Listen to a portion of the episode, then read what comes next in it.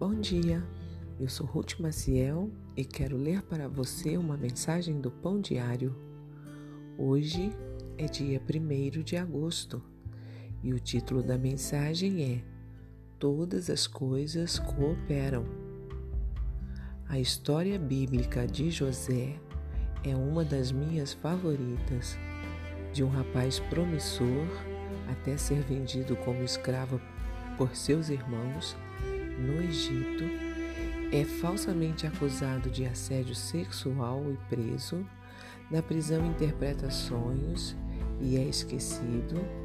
Depois é chamado a interpretar o sonho do faraó e, consequentemente, feito governador. Anos depois, reencontra seus irmãos, confronta-os, perdoa-lhes e lhes promete proteção. A leitura que José fez dos eventos de sua vida ilustra o princípio de que Deus faz todas as coisas cooperarem para o bem. Está escrito: E sabemos que Deus faz todas as coisas cooperarem para o bem daqueles que o amam.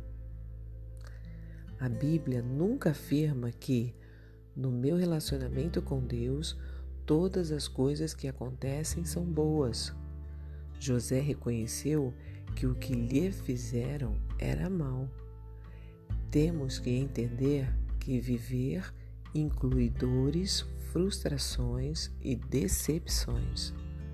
Contudo, Deus está conosco o tempo todo.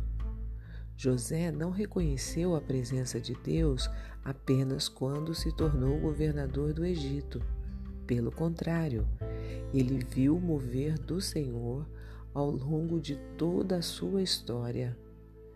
Mesmo quando não conseguimos ver Deus agir, Ele está conosco. A vida de José evidencia que o conjunto da obra revela o sentido.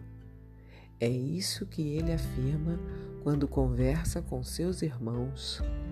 As coisas para nós podem parecer incompletas, imprecisas e até inadequadas, porém, elas operam conjuntamente para termos o projeto completo e perfeito de Deus para a nossa vida.